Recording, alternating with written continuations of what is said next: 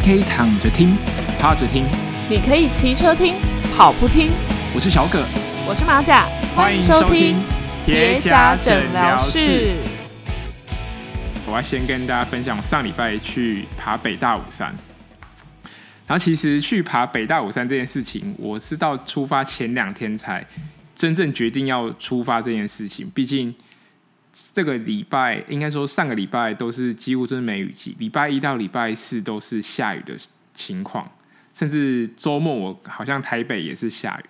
但是我我跟我同行人就是决定说，在出发前两天看一下天气预报，再做最后的决决定这样子。毕竟我们是从台北下去，那台北从到高雄来回的高铁票就大概快三千块，甚至还要包含租车。住宿这样花下去，如果没有爬到山的时候，真的是会非常的亏啦，非常亏钱。因为我自己有经验，就是也是在类似梅雨季的时候，然后要去爬嘉明湖这样子，因为都已经规划好，那时候也没有什么登山的经验，但是就是已经坐火车去池上哦，早上吧出发，然后到了下午，然后已经到向阳游客中心门口，然后就一直下雨，一直下雨，一直下雨。不过，因为全团的人，包含我，可能都不太有登山的一个经验，这样子。那包含我其他朋友，他们是没有爬过山，但是只有我有嗯、比较算是规律的运动习惯，所以对我来说，我觉得冲一把没关系，下雨就下雨，下雨很正常。结果那时候他们就一直在向阳游客中心就一直说服我说不要爬，不要爬，不要爬。那最后我就。还是决定就是撤退这样子，然后我们就马上就搭车，呃，从向阳游客中心回到池上火车站，然后搭火车回台北。一天哦，就很等于花在这个车程上，非常浪费时间，也非常浪费钱这样子。所以那时候前几天要决决定爬北大武的时候，就是真的是看好气象啊那些才决定要出发这样子。那结果也是幸好真的是有出发，我觉得这个。事情真的是算是一个对的决定，这样子，因为天气非常的好，你可以从呃北亚武山的那个步道，你你直接可以看得到八五大楼这样子，然后甚至是连小琉球都可以看得很清楚，这样子。是不是因为刚下完下过雨，所以空气特别好？刚下过雨，空气我觉得应该没有，就是单纯真的是那时候南部没对没有什么下雨，然后是有太阳的。然后甚至包含爬到山顶的时候都没有白墙可以拍照，可以出现蓝天白云。因为一般来说，北大武那边算是天气不是太稳定这样子。如果去大家去看，可能 Instagram 大家去发的照片之后，其实蛮多容易遇到白墙的。那包含上上个礼拜，周青有在北大武山去参加 FKT 的这个活动，应该是这个时候活动是他自己办，就是要让呃每一个。例如说，呃，阳明山大众走啊，或是这样子北大武山，或是奇莱主北，他能在看自己能在多快的时间能够完成这样，然后他最后在三小时五十九分多就完成 FK 一然后他那时候的北大武山是有下雨的状况，所以我这次爬完发现，那真的是神人等级才有办法能跑出这样的一个成绩。我跟你讲，这爬山真的我。不太能想象为什么有人可以就是看到阶梯的时候可以跑得起来，这个是我在爬山的过程中的一直以来的疑问。这样子，嗯、可能听众有些对登山比较有兴趣，就是可能有 follow 一个呃粉丝专业叫屏东林区管理处北大武山资讯站这样子。然后这个粉丝专业，我原本爬山前不太不知道有这个东西，直到我们快登顶的前一两百公尺。就是遇到了这个粉丝专业的小编，那这个粉丝专业的小编呢，同时也是爬北大武山会经过的一个山庄，叫快谷山庄的庄主发哥，大家都叫他发哥这样子。啊他本名是叫吴德发，所以大家都叫他发哥这样。然后我看我转过头，因为我那时候是往山顶上爬，然后我就转回头看，突然发现发哥就跟着我们其他队友站站在后面这样子。因为那时候快到站顶前还是很陡，所以我走的有点慢。啊，但是最令我惊讶的是，我看到发哥爬山，他没有穿鞋子这件事情。他也赤赤足爬山，对，他就是爬山，他不需要穿鞋。他他说他每个礼拜要一天的时间，就是从快谷山庄到北大武山的三角点这样来回。那这样子一个距离单程是五公里，所以他一个礼拜要走十公里这样子去看一下三角点，然后巡视一下说从快谷山庄到就是山顶之间的一些可能路线上啊有没有其他障碍物，或是有一些状况需要排除的。这样子哦，所以他会去提醒登山者一些最新状况。对，他会把一些东西分享到，就是刚提到那个粉丝专业叫屏东林区管理处北大五山资讯站，他会分享一些他可能遇到一些有趣的事情，或者是他也会在粉丝专业分享有关于就是一些登山的安全观念这样子。然后他的文笔很好，我觉得也可能跟他就是一个人在山上，然后。培养出来就是能与自己沟通对话那种感觉，所以他写出来的文章我觉得蛮有趣、蛮好笑的这样子。不是每一个人爬山都有机会遇到庄主，就像假设你去爬玉山北峰，也不是每每个人都有机会被请到玉山北峰的气象在里面喝咖啡这样子。那你马上你自己夏天会去爬山，或是你自己有爬过哪些百岳或是一些可能郊山这样子？没有诶，我完全是登山小小白，就完全没有爬过山。就是我就顶多在呃，真的是小小的山去走走路，会跟家人去走走路。然后因为我现在住在中部，所以我最常去爬，可以说上是小山的话，可能是那个彰化社头那边有个步道。就可以往上走走走，然后就会走到南投那边，就有个很有趣的十八弯古道，应该是这个名字吧。就是我这边是我最接近山区的训练了，其他没有什么经验，因为花太多时间在练习铁人三项了。彰化那边就是八卦山的山脉跟一些其他步道为主，这样子。对对对，但是可能海拔大概就是两三百，差不多了。对，我记得是这样子。对对对对，没有什么大山。对对对。这当做休闲健行还不错啦，对。因为我自己也有夏天蛮习惯，就是利用爬山这件事情当做一个训练的。对，我觉得夏天是嗯、呃、爬山的一个还不错的时间。夏天到秋天，尤其是因为冬天可能对于大家来说是主要训练一个季节，那可能春天相对的天气比较没有那么的稳定。所以夏天到秋天是属于我觉得还不错的爬山季节。那尤其我们夏天比较少有机会，就是进行长距离的一个运动，这样，因为体力消耗很快。但是在山上天气相对比较舒适，所以大概可能起点的温度可能大约十八度左右，所以这是一个非常好的一个温度。那透过夏天那个爬山，你看我我这一次爬北大武山是从。呃，早上四点爬，那大概下午两两点呃结束这样子，所以一整天下来，其实我走的路很多，然后重点是花了很多时间。原本呃夏天可能不太适合做长距离，但是可以透过爬山，可以反而可以增加我们的呃耐力这样子。而且山上很凉哦，山上真的很凉，所以其实不管你呃大家觉得。呃，山上的天气是不论是夏天，可能没有像冬天那么来的寒冷，但是防寒的衣物还是一定要备的。尤其像我们这种是属于呃单工，就是可能一天会往返的。对于我们来说，我们身上的装备没有那么多，所以相对的要把一些风险管控的东西还是要做好，就是保暖衣物啊，或者是吃的东西都要准备好，这样子。我前两天刚好有去亲近农场，然后我觉得夏天是不是特别适合骑五岭啊？现在夏天真的是蛮适合骑，因为像我们台湾的 KOM 也是主要的比赛，也是办在夏天。它虽然会有春季 KOM 跟夏季 KOM，但是主要会邀请国际选手来参加的都是夏季 K O N 的比赛，这样子。就觉得夏天很适合骑车上山，希望近期内有机会尝试。可以，我觉得还不，但是最近五岭排版还在修，这样子，oh. 所以所以可能如果要去骑五岭的，可能还没办法跟那个牌楼合照这样。合照，OK OK。对，但是像去亲近农场，其实如果不嫌远的话，可以去合欢合欢那些群峰来去走一走，这样子。合欢主峰走到合欢主峰，对。石门山。合欢东或者是呃合欢北峰都是还蛮不错的一个选择。这样子，听众听到这边应该以为我们变成登山型节目了。不是，还是要跟大家讲，就是说，哎、欸，夏天爬山有什么好处？像是爬山可以增加我们的肺活量跟肌耐力。那甚至我觉得下坡的时候可以训练到我们很多的小肌群，因为下坡的时候需要很多的平衡。那这时候也可以训练到我们的小肌群，这样子。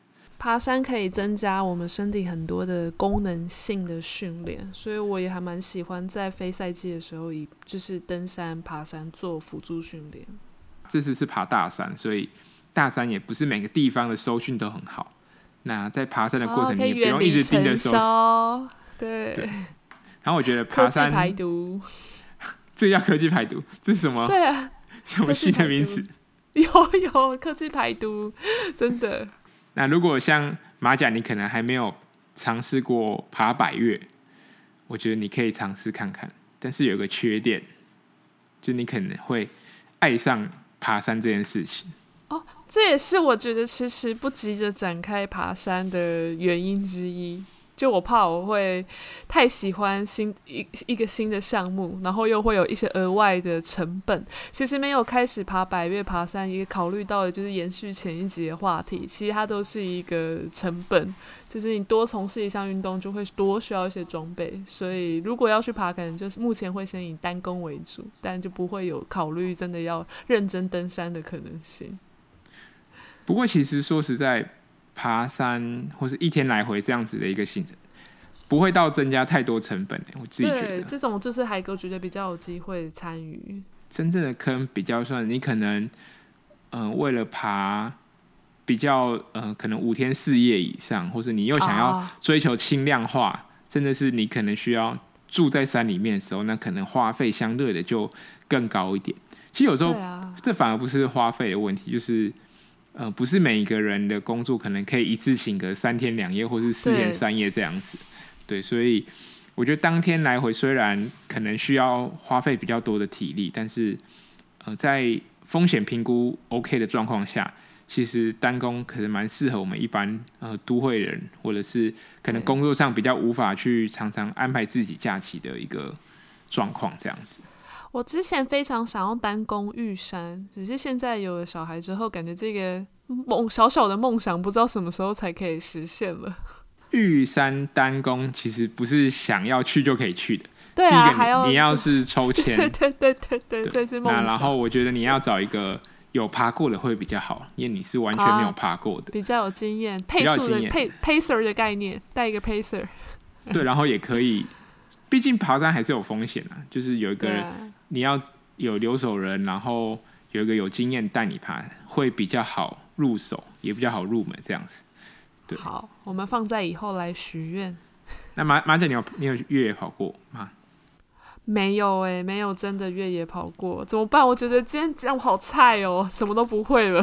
没关系，其实这集不是要聊爬山，只是不知不觉爬山已经聊那么久，真的太有趣了。所以我们这一集要聊吃的这件事情。哦，oh, 真的吗？对，因为我吃什么？铁人吃什么吗？我先不管铁人吃什么，我爬完北大武山隔一天的中午，我就跑去吃自助餐。哪一种自助餐？是七十块的那种，还是七百块的那种？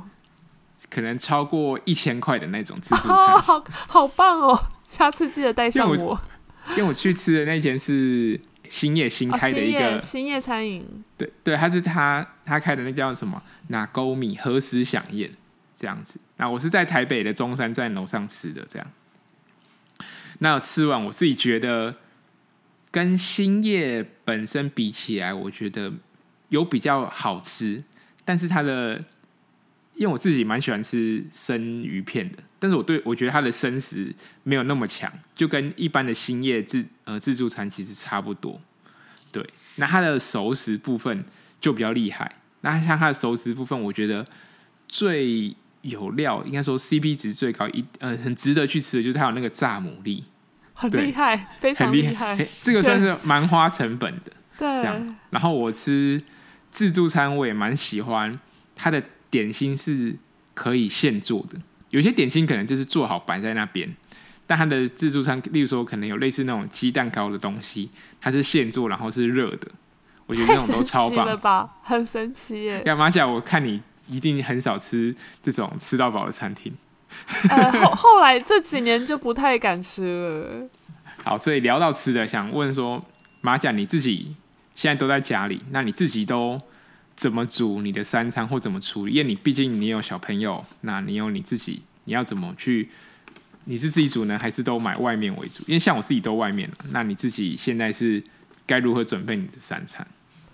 就我从之前工作到现在在家里带小孩这段期间，我都是自己准备三餐。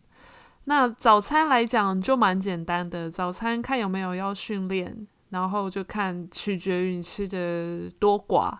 有时候就吃牛奶泡麦片，不然就吃吐司。那中午跟晚餐就会用就是煮，就是用自己烹烹煮的方式，可是都比较简单的料理，都是以健康营养成分为主，比较没有在乎呃要多好吃，就是只要食物会熟，然后营养足够就差不多了。可能就是烫个青菜，或是。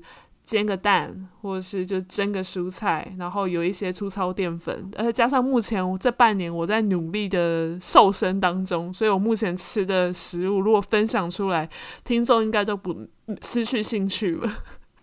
所以你老公当初娶你的时候，他不会看你的厨艺？他厨艺比我好，拜托。他厨艺比你好，所以他会做菜吗？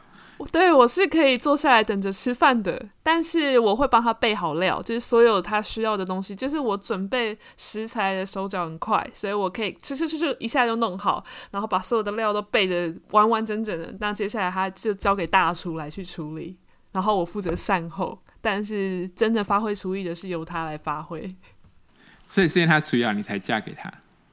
哎，可能吧。其中一个原因，其中一个小原因，我们之前出国旅行，有一阵子有快一年时间，我们在国外流浪，就都是他准备食物居多。那我都是弄比较简单的，就是我们我会准备的，可能沙拉啊、生食这种，就比较不是那种炒面、炒饭、烤鸡腿这种。你没有一起出国过一年哦？将近一年。呃，对，好像总共是七个多月的时间。对，我们就出去 gap year，出去晃晃，把积蓄花光。因为国外都要自己煮比较划算。对，自己煮比较划算。不过就看你待在哪个国家，像如果你是在欧洲，在就自己煮真的非常划算。而且甚至我们在后来在伦敦待了一阵子，发现那边的超市的消费水准其实比台湾还低。就我买我买食材的那个水消费水平，其实。台湾的超市比较贵，其实当然也看东西啦。只是说那时候这样计算下来，在那边的超市买下来还比较比台湾便宜，然后很好煮，然后一次就买一个礼拜，煮一个礼拜的分量来吃。那他煮什么？你最喜欢吃？哦，我最惊讶的是有一次我跑完那个巴塞隆纳马拉松，顺顺便跟大家分享一下巴塞隆纳马拉松，还还蛮有趣的，就是跑在那个街道上，就是很特别，会经过一些高地的建筑。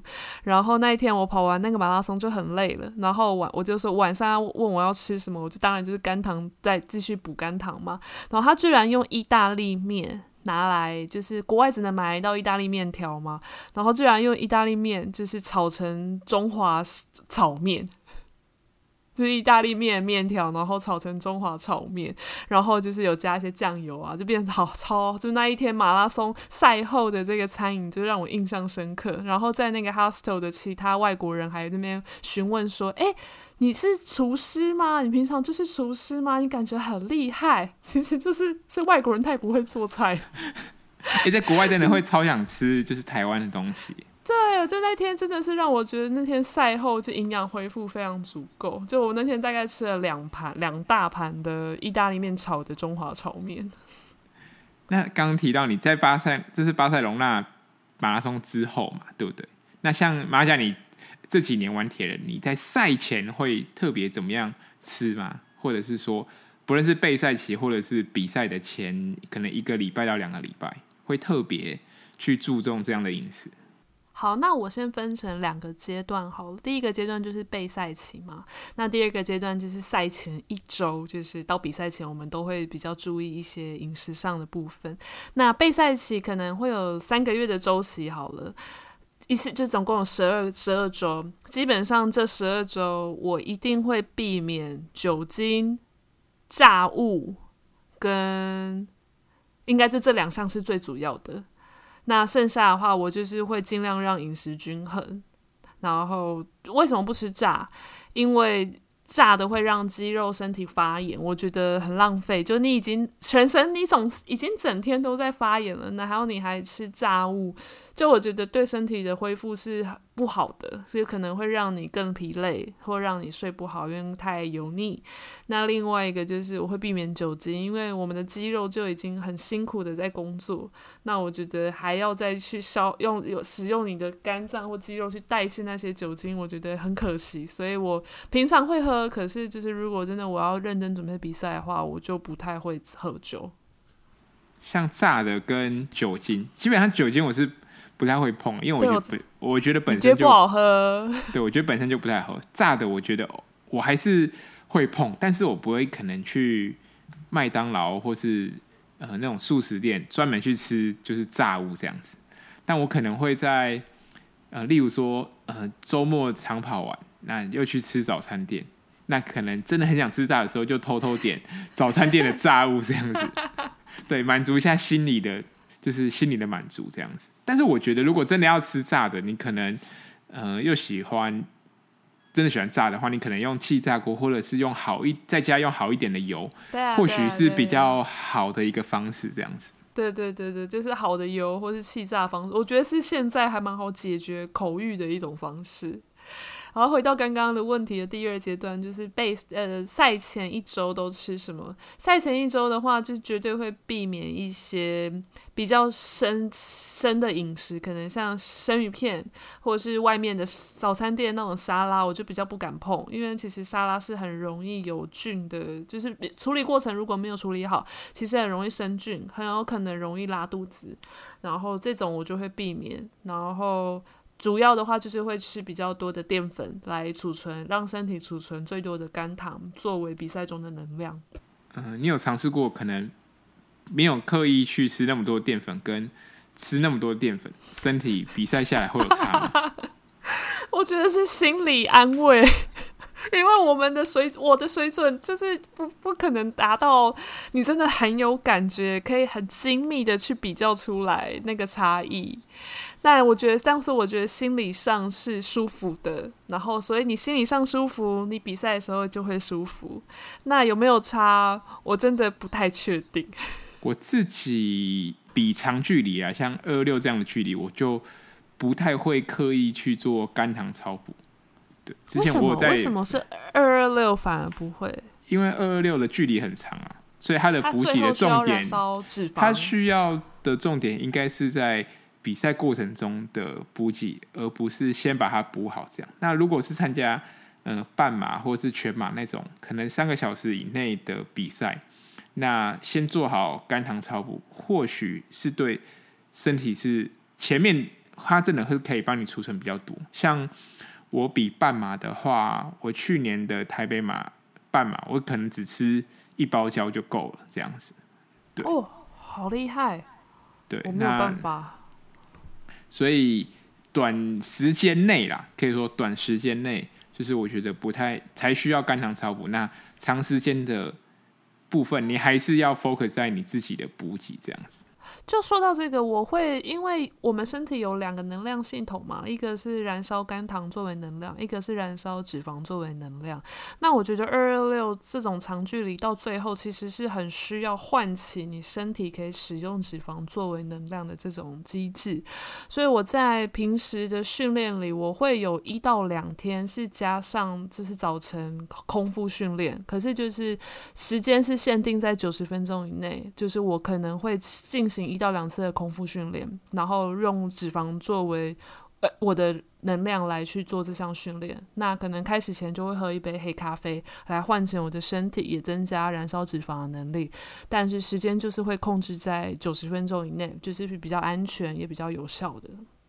其实，与其说呃空腹是为了运用脂肪来作为我们的能量来源，换句话说，可能也可以说是说，我们可以减少我们对肝糖的依赖。那像我自己，因为刚刚提到麻酱，你可能都在家里吃，那我都是在外面吃，我是属于外食族的。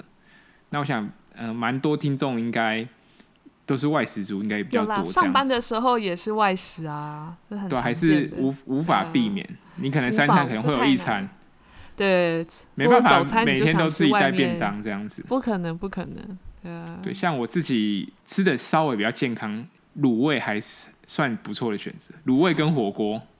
就是你叫不要加什么太多的酱，你就加说你就帮我烫好，拿起来这样子，然后不要加太多酱.我觉得这是还蛮 OK 的。但是你刚刚讲的这两个，我觉得都是钠含量非常高的食食食物，但是铁人整天都在流汗，可能可以补多补一点。我觉得火锅也是不错啦，但就要避免加工食材啊。对，但是对。你有可能少吃火锅料，你应该就少吃火锅料这样子。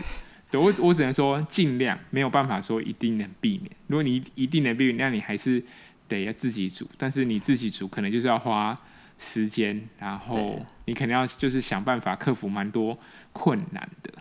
我觉得火锅的好处是可以吃到非常非常多的青菜。就我的饮食习惯是需要非常大量的青菜，我才会觉得舒服，然后才会觉得足够。这就是外食的时候有时候比较困难的地方。因为卤味可能跟火锅单价比较高，但是像如果要再节省一点成本，我觉得便利商店茶叶蛋或者是鸡胸肉这样子。那虽然鸡胸肉，哦、鸡胸肉虽然呃单价不便宜，但是像例如说 Seven Eleven 它都有那种一次可以买十十个鸡胸鸡胸肉，那可以就稍微有一点折扣这样子。为什么你不选择自助餐？因为台北的自助餐其实不多。那我们可能训练完的时间，可能晚上八点，哦，可能七点多八点。其实台北蛮多，这时候的一些呃路边摊啊，可能都慢慢的比较快收。那剩下的可能都是一些连锁，例如说 Square 那种。哦，对。所以反而没有合适的选择。那你刚刚那个做法还蛮聪明的。自助餐当然很好啊，但是因为台北说实在真的蛮少自助餐。啊、那我之前也也会就是吃呃吃自助餐，我会去素食的自助餐，因为素食的自助餐可以吃超多，然后可以吃、啊、吃很多的蛋啊，然后饭这样子。但我跟你说，我去自助餐我会带一壶热水。为什么？滤油。如果你真的要控制饮食，到就是我基本上有一半时间在自助餐都在滤油。毕竟外面餐厅油不会用的，就是一般的，就是可能沙拉油这样子。对，然后之前跟同事在公司的自助餐用餐的时候，同事就很错愕，就觉得你为什么要这样做？备赛才会这样子，还是说？你平常吃自助餐就会这样？其实我平常就会习惯会滤油啊，就看如果真的是有呃高度需求的时候，就会更严格执行。那平常的话，可能就偶尔执行。那马仔，你自己吃东西还有什么习惯，或者是说自己的要求吧？对，其实我吃东西很随性诶、欸，我的要求就是只有菜一定要很多，就是每一餐我一定要很多很多菜。这是我最主要的需求。那其他的话，其实垃圾食物我也会想吃啊，就是当然什么都会想吃啊。夏天到了就是会想吃冰，可是这一些你就必须在你的可欲望跟那个健康之间做拿捏。那我本身会真的会比较在意营养的均衡啦，就是菜、坚果这一些，我基本上每天都一定会摄取。就是基本的坚果菜类，然后饭的话，我会选择就是比较是偏五谷饭的。如果自己煮的话，就甚至会煮到更多元的不同的呃淀粉种类，然后也会多准备一些豆类，可能像鹰嘴豆啊，或者是做甜点就绿豆、红豆这一些，就会多元比较多元的补充。我就蛮算是我不用刻意去这维持这么健康的习惯，是已经生活已经习惯这样吃了。你刚讲，我觉得我吃的都蛮像垃圾食物的。哦，我很我也很常偷吃垃圾食物，你放心。只是我吃完会再回归，想办法回到那个正常的水平线上。一般来讲，你有吃过就是素食，就是可能一长段时间这样子吗？有有有，哎，对，我在呃二零一八年左右吧，我大概吃了两年多的素食，应该说是锅边素然后，没有走到全素，就是蛋奶素跟锅边素，方便就好。就那时候我就不吃肉。为什么你当初会有这样决定？第一个原因其实就是环保啊，那时候就看了一些相关的纪录影片，然后另外一个就是不想杀生，就是觉得小动物很可爱。就我记得我是在国外的时候就看到牛啊、牛啊、马，我就觉得它们很可爱，然后我就觉得很舍不得吃它们。然后后来我就觉得，然后后来我就加上做了一些研究，就是因为我知道我有运动的需求。跟就是希望有一些好的表现，然后我也我那时候也很犹豫，就是我到底要不要吃素。然后那时候我就做了一些相关的研究，然后我觉得诶，发现运动员吃素是还是有可行性的，就是可以试试看。所以那时候我就吃了两年多的素食，然后到后来真的没办法再执行，是因为后来就是怀孕，就是。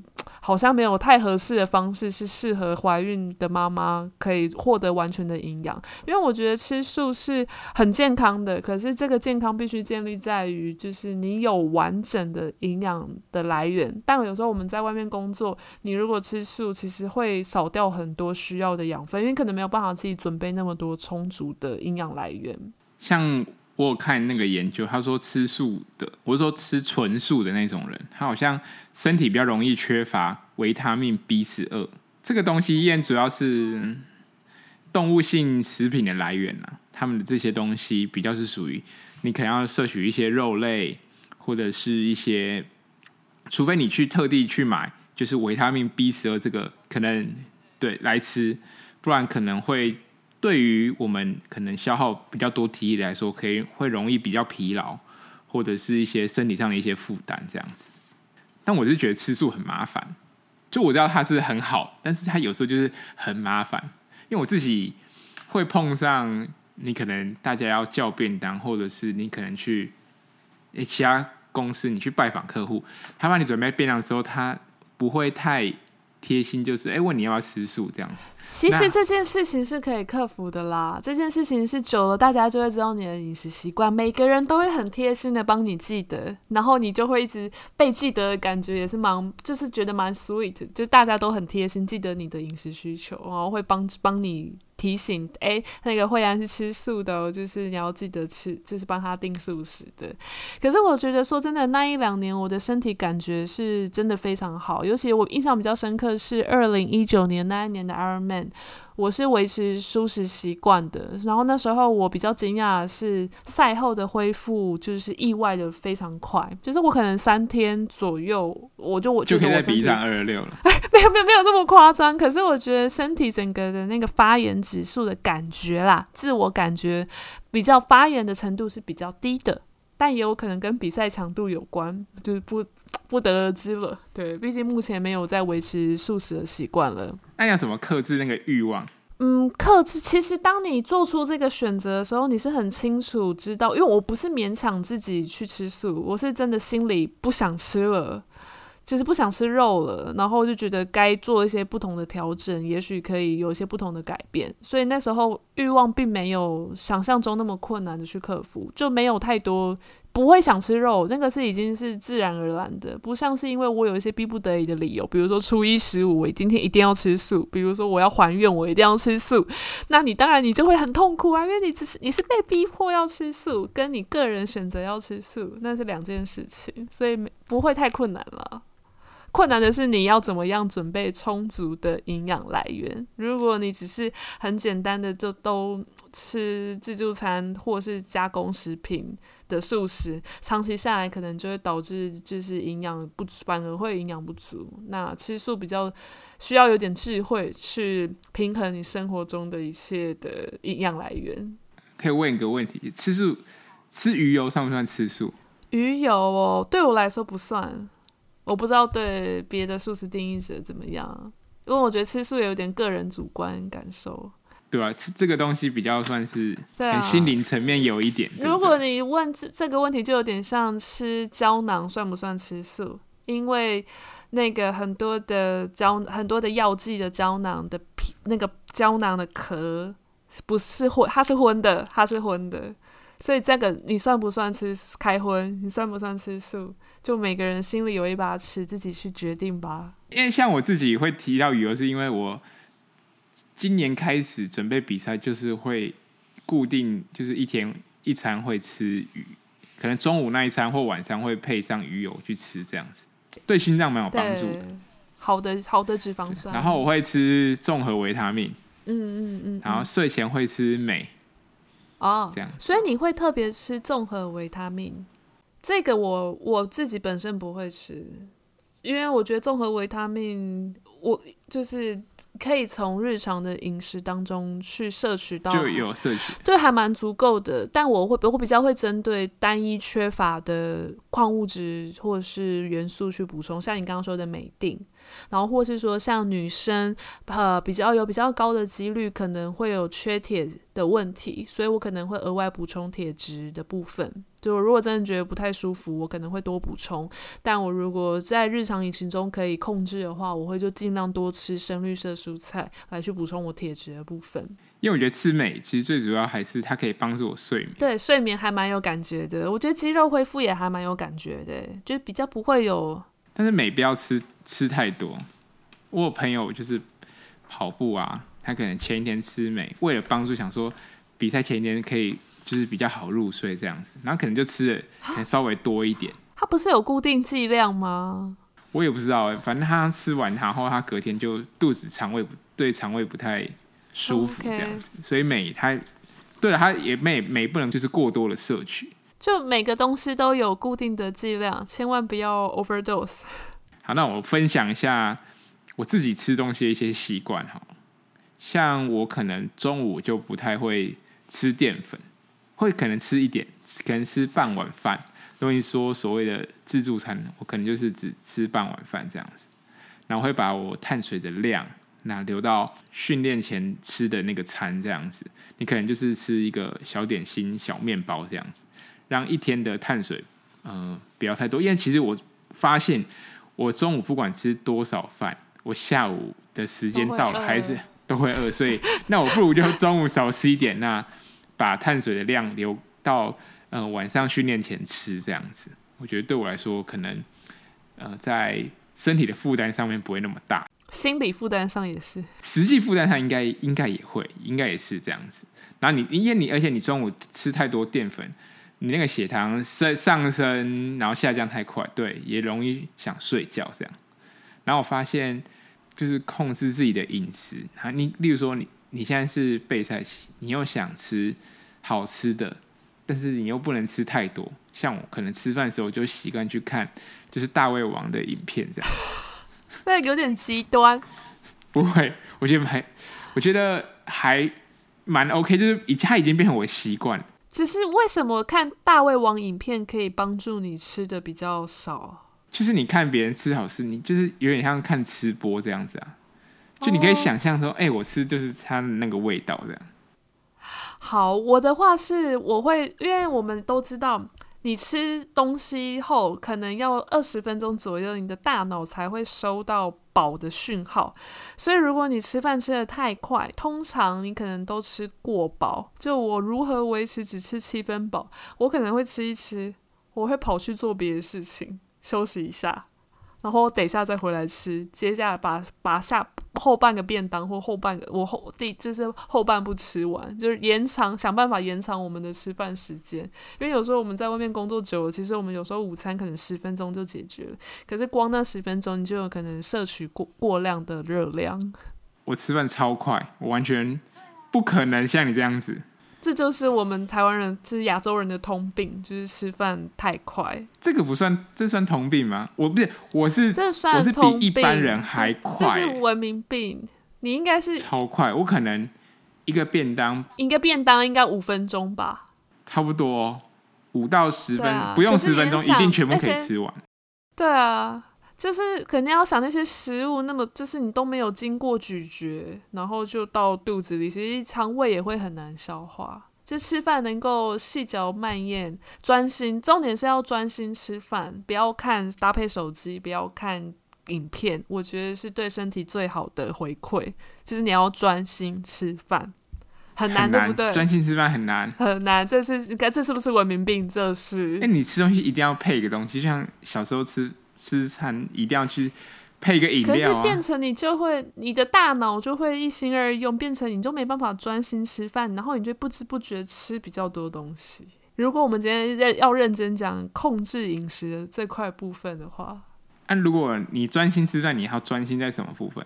就专心去享受食物的原味。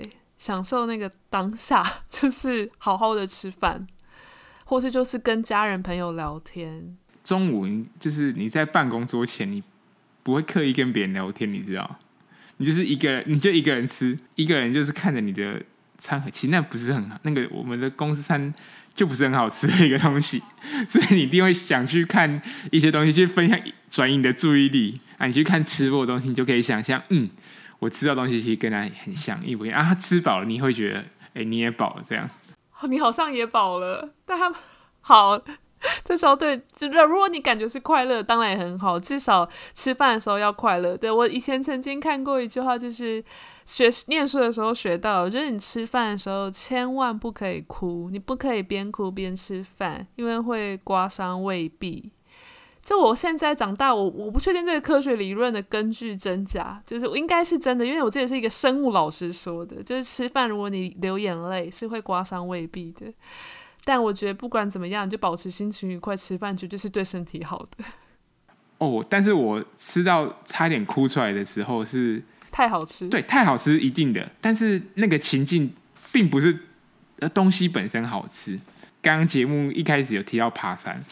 我第一次爬的百岳就是玉山，玉山单攻这样子。那跟一些呃高中同学去爬，那我们四个人吧。那对于单攻，或者说我那时候对于玉山这样子一个距离不太能够了解，说，哎，嗯，因为我们之我有运那时候就有运动习惯，所以呃来回二十一公里的这样的一个距离，对我来说可能。呃，稍微有个概念这样子，但是我我不知道爬山需要的二十一公里是需要那么那么久的这样子，第一次嘛，所以那些吃的东西，我也没有准备的非常齐全。那甚至我要配合大家大家的脚步，那我就没办法，时间就必须拉得很长。他那时候走到回程已经下午可能两两点多三点。然后距离登山口可能还有三四三四公里，四五公里，实际距离我我忘记了。但是我那时候走到一个一个就是玉山它的步道有凉亭这样子，然后我就坐在那边，因为我回程可能稍微走的比较快，我就坐在那边等我的呃同学来这样子。然后坐在凉亭就看到别人在煮那个泡面，用那个高山的那个瓷炉煮泡面。我觉得那个超好吃，然后我们同学到的时候，他们、他们、他们每个人，就骑那个山友看到我们四个人，就是表情已经是不太对劲，就觉得很累。这、这、这几个人怎么把自己搞得那么狼狈？这样，他们就现场弄泡面，就是山上那个泡面给我们吃，真的是一种救赎，就像我这次爬北大五回程吃到的那个西瓜一样。这让我想到之前我们骑去塔塔泡面，真的是在这个时候的救赎。就我有经历过，就是骑骑上山，然后下滑的时候，刚马上补了一碗泡面，超赶的。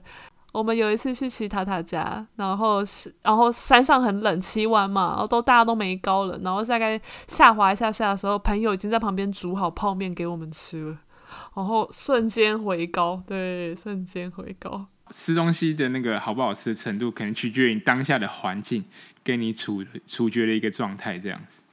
对，还有重点是跟谁吃最重要。最后面，因为我原本想说跟马甲来推荐一下自己口袋名单的那个餐厅。哦，在你推荐之前，我想要补充一下，吃的习惯很重要一件事情，就是运动后怎么吃。一般你都怎么吃？运动后？运动后怎么吃哦？如果强度高一点的话，我基本上就是吃，就是会先吃高蛋白，就是我可能长距离玩就先吃高蛋白，那剩下的就正餐吃什么就吃什么这样子。这个就是我之前学到的。我以前很长期就是运动完只吃蛋高蛋白，就是觉得要就是要要想办法控制热量，不敢吃淀粉。但后来我才知道，原来你要补充，你要把让你的肌肉蛋白质能够补进去，你一定要有淀粉作为载体，就碳水化合物啦。对碳水化合物，所以其实一小时运动后一把握黄金一小时内，你必须同时搭配碳水化合物加上淀粉，是非常非常重要的。就在这边一定要跟听众朋友分享。但我有听过一个说法是说，运动后一个小时虽然是黄金时间，但是也不用太去计较说一定是要在运动后一个小时就要马上补充，就是蛋白质这样子。那更重要的是，你每天有没有？补充到足足够的那个蛋白质的量，例如说蛋白质的总公斤数的一点五倍这样子。如果有在运动，运动量比较大的，你可能公斤数一点五倍的呃蛋白质没有，你有没有补充到？就这个总量可能或许比你哪时候补充可能相对来说更重要这样子。我们的肌肉没办法就是储存蛋白质，它只能靠我们不断的适时的补充来维持这个蛋白质水平。那蛋白质补充的量，当你一天身体需要的足够的时候，其实我们对食物的渴望就会降低。我们如果一直很渴望吃东西，其实有可能是来自于你蛋白质来源不足，所以你要一定要先补足蛋白质的这个引擎。你不要一餐可能吃太多的蛋白质，例如说你可能一次没办法吸收这么多。一餐没办法吸收那么多，所以你就可能分段分段，早餐、中餐、晚餐，或者是睡前都可以补充这样子。好，那接下来要轮到小葛来分享你推荐的餐厅。对，我我没想说就是推荐餐厅，但是我发现大家可能呃不会特地去吃，或者说其实我并不是属于那种饕客型的，就是推荐餐厅这件事情来说，对我来说有点困难。但是我刚提到。我去爬北大武山玩，隔天去吃自助餐，所以我在台北其实吃过蛮多自助餐，就是可能是饭店的那种自助餐，像国宾饭店的名媛西餐厅，什么韩舍、爱美、金华、汉来、续集、兴业、大昌九和西来珍，我都吃过，所以我我大概吃过几间而已，所以这几间是我吃过可能而且吃过超过一次以上的这样子，对，那。因为我很爱吃自助餐，所以我就来点评一下台北的一些自助餐好吃或是它不好吃的点在哪边。这样子，我就那时候我就 focus 在好吃的点了。像国宾饭店的名媛西餐厅，如果你是爱吃海鲜或者是喜欢吃螃蟹的类的，我觉得你就蛮推荐你去国宾饭店的名媛西餐厅，因为它有很完整的，就是海鲜跟螃蟹可以让你去取用。但是我自己不是说不喜欢吃，我很讨厌就是剥壳这个动作，所以我就觉得还好。那如果你是非常爱吃海鲜或者螃蟹，我觉得名媛西餐厅是必推，而且它的单价不会那么贵，这样子。那韩式爱美的探索厨房，我觉得如果你是喜欢吃龙虾，因为我之前去，它有搭配，就是可能加价你就可以吃到整只的龙虾的那个活动，这样子。那我觉得韩式爱美它。食物倒没有到超级好吃，但是它的位置是在东区，所以你逛街上面都很方便。然后它的整体的餐厅的环境，我觉得也不错。然后它的甜点也不错。那它的空间的分配，我觉得这也是吃自助餐很重要的一个一个点。这样子，就是你的动线要规划得很好，我觉得这个蛮重要的。那金华酒店的伯利厅。也蛮推的，因为它金华酒店的伯利厅，它有一些的自助餐的料理，是它金华酒店像是它的有铁板烧的餐厅，它做完直接拿到自助餐区，所以你在自助餐你可以吃到金华酒店其他可能像是铁板烧的餐厅它煮下来的东西。